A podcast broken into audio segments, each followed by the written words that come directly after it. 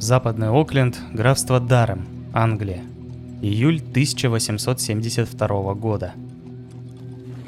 Томас Райли, мелкий правительственный чиновник, шел по своим делам. Внезапно он увидел женщину, быстро приближающуюся к нему. Конечно же, он узнал ее. Они виделись недавно. Это была сорокалетняя Мэри Энн Коттон. Она выглядела обеспокоенной и расстроенной. Вообще, эта женщина не вызывала у него симпатии.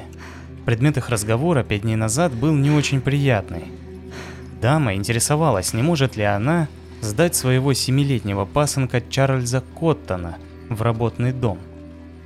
Райли понимал, что это не место для ребенка, и мать, желающая отдать своего, пусть и не родного, сына, либо очень сильно нуждается в деньгах, либо крайне безответственна по отношению к ребенку. Тем хуже, что эта женщина не находилась в нужде. Она совсем недавно унаследовала большой дом от своего почившего мужа. В конце концов, Райли сказал, что ей придется отправиться в работный дом вместе с сыном, так как он еще маленький для самостоятельного труда. Мэри Энн подошла к Томасу и сообщила ужасную новость. Чарльз умер. Эта новость ошарашила мужчину. Еще буквально несколько дней назад мальчик был абсолютно здоров, по крайней мере на вид. Мэри пошла дальше, а Райли так и остался стоять, шокированный услышанным. Это был пятый ребенок и последний член семьи Коттон, не считая самой Мэри.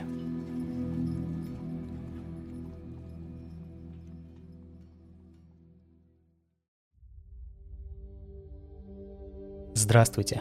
Меня зовут Евгений, и это шестой выпуск второго сезона подкаста «Золотой жук». В Англии 19 века жилось нелегко, а если женщина оставалась одна, еще и с детьми, то им приходилось совсем туго, так как у женщин возможностей прокормить семью было значительно меньше, чем у мужчин. Одним из вариантов выживания был работный дом.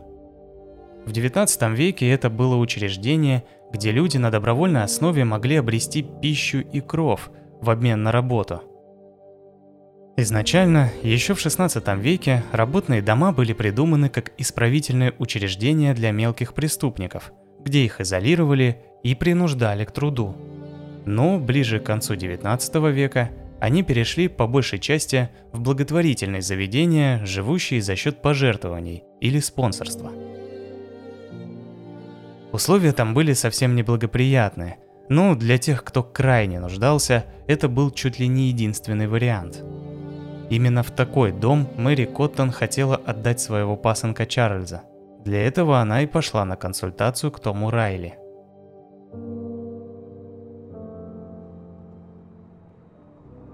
Отойдя от потрясения, Райли почувствовал будто укол. Это было подозрение – он начал восстанавливать в памяти последний разговор с Мэри. Тогда он спросил о причинах, по которым миссис Коттон хочет сдать Чарльза в работный дом. Та призналась, что ребенок от другого мужчины мешает ей заключить брак с новым любовником. А потом тихо добавила. Это проблема ненадолго. Он скоро уйдет, как и вся остальная семья Коттон. Тогда Райли отметил, что мальчик выглядит совершенно здоровым. Однако теперь, по словам мачехи, он умер от желудочной лихорадки. Надо сказать, что сама по себе смерть от болезни желудочно-кишечного тракта в то время не была чем-то из ряда вон выходящим. Желудочной лихорадкой называли целый спектр болезней, таких как брюшной тиф, холера, дизентерия и другие. Вакцину от того же тифа изобрели только в 1896 году в Европе, а до Америки оно добралось лишь в 1909. Райли мог принять такой ответ, однако ходили слухи, что все остальные члены семьи Коттон умерли от той же или схожей болезни. Это не давало ему покоя, поэтому он обратился к врачу семьи Коттон. Доктор и его ассистент пять раз за предыдущую неделю оказывали мальчику помощь и ни разу не обнаруживали у него серьезных проблем со здоровьем – а тем более признаков смертельной болезни. Райли уговорил доктора отложить выписку о смерти и обратился в полицию. Тем временем Мэри Энн вместо того, чтобы обратиться к врачу и зафиксировать смерть мальчика, отправилась в страховую контору, где хотела забрать деньги по полису Чарльза. Ей отказали, объяснив, что для получения выплаты необходимо свидетельство о смерти застрахованного. Только тогда Мэри отправилась к доктору. Однако тот уже был в курсе ситуации и сказал, что она не получит свидетельство, пока не будет проведена экспертиза погибшего – и расследование его смерти. Полиция принялась за работу. В 19 веке, ясное дело, у правоохранителей не было возможности быстро пробить человека по базе и обнаружить в его биографии подозрительные эпизоды, как это сделали бы сейчас. А оказалось, что вся жизнь миссис Коттон, начиная с 19 лет, была сплошным подозрительным эпизодом.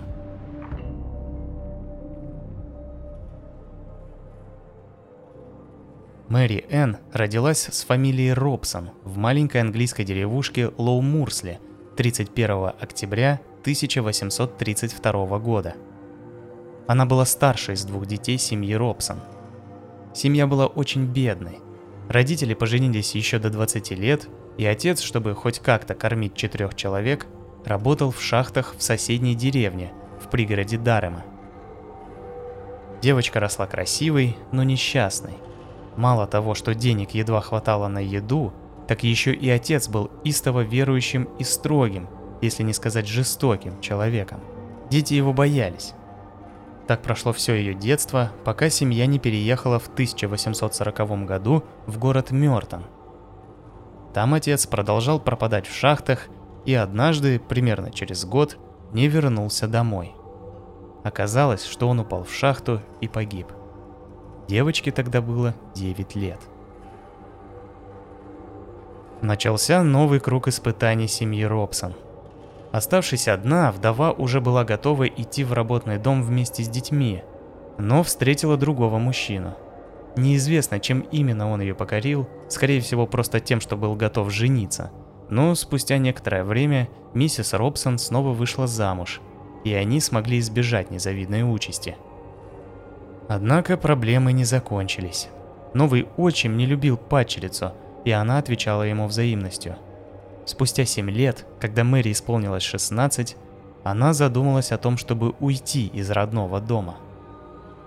Мэри нашла работу прислуги в доме богатой семьи в Саутхиттоне, деревне в том же графстве. Она хорошо выполняла свои обязанности, однако поползли слухи о ее сексуальной связи с местным священником – Через три года она решила выучиться на портниху и уехать из графства. Еще немного позже она вышла замуж за шахтера по имени Уильям Моубрей. Он, в отличие от отца Мэри, постоянно переезжал по долгу службы, и поэтому после свадьбы в 1852 году молодожены постоянно путешествовали по всей Англии. К алтарю Мэри шла уже беременной первенцем – последующие четыре года Мэри родила еще четверых детей, однако все они умерли, не дожив и до двух лет. В XIX веке детская смертность была крайне высока, особенно среди младенцев из малообеспеченных семей. Однако даже с учетом статистики, смертность в семье Моубрей была рекордной на то время. Похоже, что общее горе не объединяло супругов. Они все чаще ссорились, в основном из-за денег. Мэри была одержима деньгами. Она любой ценой пыталась избежать бедности, в которой выросла. 1856 году у них родилась дочь Мэри Джейн, а в 1858 – Изабелла. В 1861 году родилась еще одна девочка, которую назвали как и старшую сестру – Мэри Джейн – Уильям, видимо, перегорел и не мог больше терпеть бесконечных склок. Он нашел работу на пароходе Ньюберн, который ходил из города Сандерленд, расположенного северо-восточнее Дарема, и с тех пор редко бывал дома. В 1863 году родился мальчик, которого назвали Джон Роберт Уильям. В то же время в семье одна детская смерть следует за другой – в возрасте около трех лет умирает Мэри Джейн первая. а в 1864 году и годовалый Джон. Все дети погибли от таинственной желудочной лихорадки. Возможно, кто-нибудь заподозрил бы неладное, однако до 1874 года не было необходимости регистрировать смерть детей. В январе 1865 года Уильям Моубрей вернулся домой с травмой ноги – он был вынужден оставаться дома, а Мэри его лечила. Нога в итоге выздоровела, но вот Уильям, несмотря на все старания врача, умер от неизвестного кишечного расстройства. Вскоре доктор отправился домой к вдове Моубрей, чтобы выразить свои соболезнования. Но застал Мэри танцующей в новом платье. Она получила 35 фунтов по страховке мужа, которая равнялась почти половине его зарплаты за год.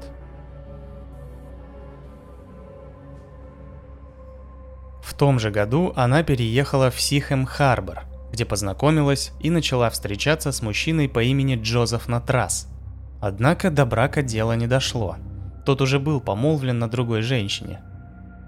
В это же время умерла Мэри Джейн II, которой на тот момент было три с половиной года. И снова от расстройства желудка. После того, как шансов отбить на трасса у его невесты не осталось, Мэри вернулась в Сандерленд, там она нашла работу в инфекционной больнице, а дочь Изабеллу, которая чудом все еще была жива, отправила к бабушке. Все сотрудники восхищались трудолюбием и дружелюбием женщины. Она была очень общительна, что в итоге привело ее к знакомству с инженером по имени Джордж Уорд. Почти сразу после выписки, в августе 1865 года, Уорд женился на Мэри Энн, Вскоре у него начали проявляться признаки неизвестного заболевания, которые вылились в хронические проблемы с желудком и паралич конечностей. В октябре 1866 года Джордж Уорд умер. Мэриэн и родственники погибшего обвинили во всем лечащего врача-инженера. Получив наследство и весьма приличную сумму по страховке мужа, Мэри Энн снова переехала – на этот раз она нашла работу в северо-западном Сандерленде, в поселении под названием Палеон. Судовой инженер Джеймс Робинсон недавно потерял жену, и ему понадобилась домработница и няня для нескольких детей.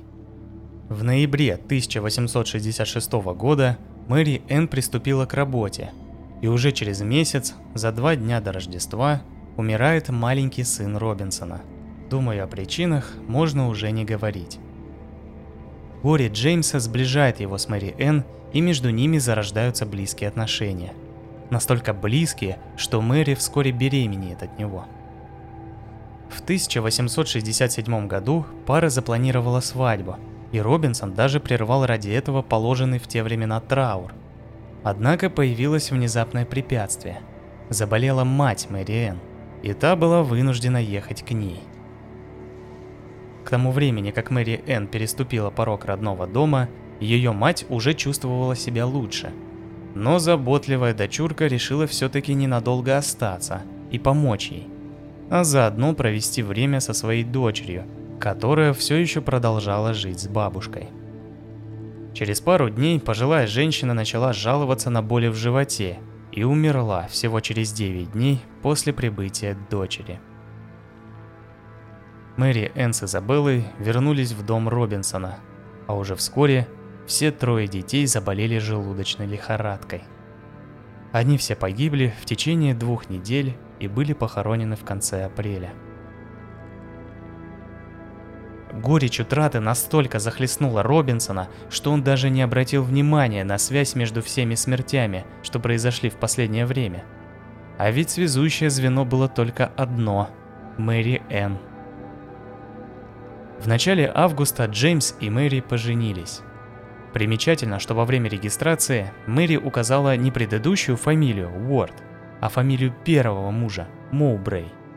Видимо, она решила, что не стоит будущему мужу знать, сколько именно браков у нее было и чем они закончились. В конце ноября 1867 года родилась Мэри Изабелла Робинсон – но уже к 1 марта 1868 года она тоже умерла от болезни кишечника. Таким образом, в доме инженера погибло 5 детей с тех пор, как там появилась Мэри Энн. Через некоторое время Мэри Энн забеременела вторым ребенком от Робинсона. В то же время, невзирая на все те чудовищные испытания, выпавшие на долю несчастного Джеймса, Мэри волновала совсем другое. Ей постоянно нужны были деньги.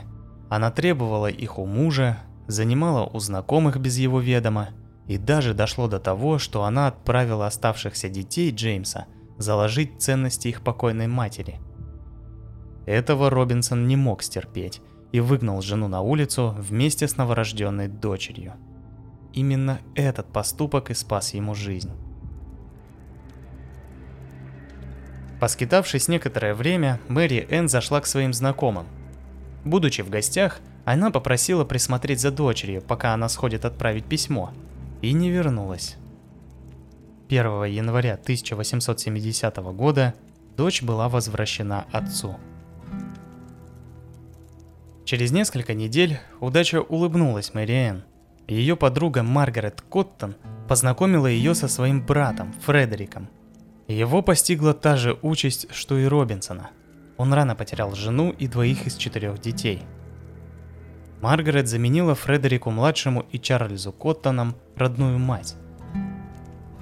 Когда казалось, что жизнь начинает налаживаться, в марте 1870 года Маргарет начинает тяжело болеть неустановленной болезнью желудка и скоропостижно умирает.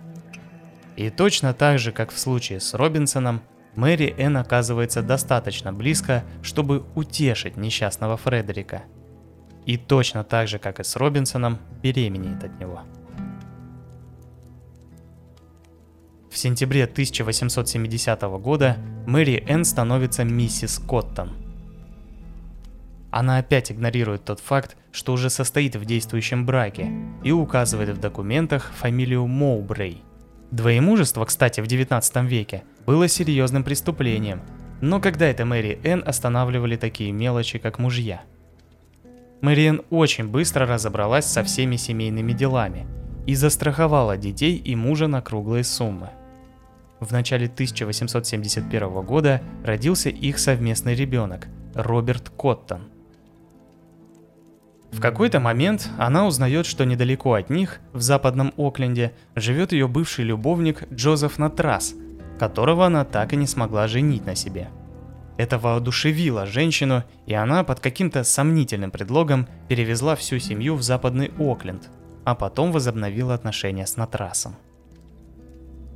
В декабре 1871 года Фредерик Коттон умер от желудочной лихорадки – оставив вдове большое наследство и трехэтажный дом. В него-то и въехал через некоторое время Джозеф Натрас в качестве квартиранта. Однако, похоже, что ему не удалось достаточно серьезно заинтересовать Мэри Энн, потому что вскоре она устроилась на работу медсестрой у акцизного инспектора Джона Квикменнинга. Он только переболел оспой, и ему был необходим уход до полного выздоровления – Мэри, очевидно, работала очень эффективно, потому что уже в начале 1872 года забеременела от нового работодателя. Она сочла на трасса и детей Коттона препятствием для свадьбы с Квикменингом, поэтому уже в марте 1872 года умер сначала Фредерик Коттон-младший, а за ним и младенец Роберт – После смерти своего сына она не спешила с похоронами. В ответ на вопросы о причинах задержки, она ответила, что мистер Натрас тоже болен желудочной лихорадкой, поэтому она хочет подождать и заняться сразу двумя похоронами. Долго ждать не пришлось. Натрас скончался, как только переписал все свое имущество на Мэри. Оставался последний человек, по мнению Мэри, препятствующий ее браку с Квикменингом – это семилетний Чарльз Коттон.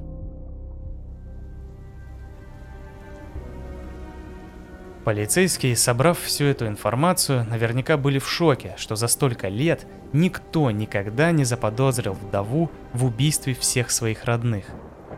За ней тянулся длиннющий шлейф из детских трупов, и если бы не сердобольный чиновник, она бы продолжала жить на широкую ногу за счет смерти своих новых детей и мужей. Следователи начали анализировать последние дни жизни маленького Чарльза. Выяснилось, что незадолго до смерти он ходил к местному химику и пытался купить мышьяк. Однако продавец отказал мальчику, потому что закон запрещал продавать это вещество несовершеннолетним. Тогда Мэри Энн не растерялась и попросила соседа купить отраву. Сам по себе этот факт не подозрительный, так как в то время мышьяк применялся в большом спектре ремесел и в том числе с помощью него мыли полы и даже красили обои в зеленый цвет. Это, кстати, будет одним из аргументов Мэри на суде. В общем, сначала следов какой-то неестественной смерти не нашли. Однако судмедэксперт из следственного отдела взял образцы желудка Чарльза, чтобы провести более тщательную проверку. Тем временем газеты уже получили информацию о том, что вдову Коттон подозревают в убийстве всей своей семьи. Всплыла ее сомнительная биография, и Квик Мэннинг поспешил отменить помолвку с Мэри и вообще прекратил какое-либо общение с ней. Тучи сгустились, и над убийцей навис меч неминуемого возмездия. Необходимо было только дождаться результатов экспертизы. Образцы желудка Чарльза Коттона – дали положительный результат на мышьяк. Мэриэн арестовали, а доктор для того, чтобы развеять последние сомнения, попросил эксгумировать тела Чарльза и Натраса, чтобы провести более детальное обследование. Конечно же, повторная проверка дала тот же результат. Некоторые представители власти предлагали эксгумировать и других бывших членов семей, к которым имеет отношение Мэри – Однако в итоге следствие пришло к выводу, что это приведет к процессуальным проволочкам и расследованию дел, которые будет очень сложно раскрыть из-за давности. Очевидно, что отравительница использовала мышьяк, но он полностью выводится из тела в течение одного-двух дней, а значит доказать более ранние смерти именно от этого вещества будет очень затруднительно. Поэтому было принято решение предъявить черной вдове обвинение лишь в одном убийстве – Чарльза Коттона. Однако судить ее сразу не стали, потому что она была беременна. Суд над Мэри Энн Коттон начался в марте 1873 года. Нашлось множество свидетелей покупки мышьяка. Вскрылся список жертв от одной и той же болезни, симптомы которой как раз вызывают небольшие регулярные дозы этого яда – Кроме того, у суда было заявление ответчицы о том, что Чарльз мешает ее браку с Квик Мэннингом. Защита же ссылалась на то, что мышьяк в теле убитого мог оказаться в результате случайного вдыхания, ведь обои в доме Коттонов были зеленого цвета. Да и Мэри часто использовала мышьяк для дезинфицирования поверхностей. Конечно же, эта теория могла бы сработать, если бы не все остальные жертвы, а так она сразу была отброшена. Присяжным понадобилось 90 минут, чтобы вынести ей смертный приговор за умышленное и жестокое убийство маленького мальчика. Ее приговорили к казни через повешение. Ожидая казни, она писала письма Робинсону с просьбой привести к ней оставшихся детей. Скорее всего, она рассчитывала, что общественность вступится за нее, увидев, что не все ее дети мертвы. Она писала – если в тебе есть хоть одна искра доброты, пощади мою жизнь. Ты сам знаешь, что обо мне говорили, самую ужасную ложь. Должна тебе сказать, ты причина всех моих бед. Ты меня бросил. Меня оставили бродить по улицам с ребенком на руках. Негде было преклонить голову. Однако ее муж был глух к просьбам. Но она не сдалась и написала снова, умоляя его приехать. На этот раз он отреагировал, но не так, как хотела бы Мэри. Он прислал своего зятя. Ухватившись хотя бы за этот шанс, она попросила его распространить петиции в ее защиту. Не знаю, согласился он или нет, да из чего бы вообще. Но петиции в конце концов были созданы и даже подписаны бывшими работодателями и некоторыми влиятельными людьми. Но это не изменило приговора. Незадолго до казни ей прислала письмо пара, которая удочерила ребенка от Квик Мэннинга. Она в ответном письме попросила поцеловать мою малышку за меня.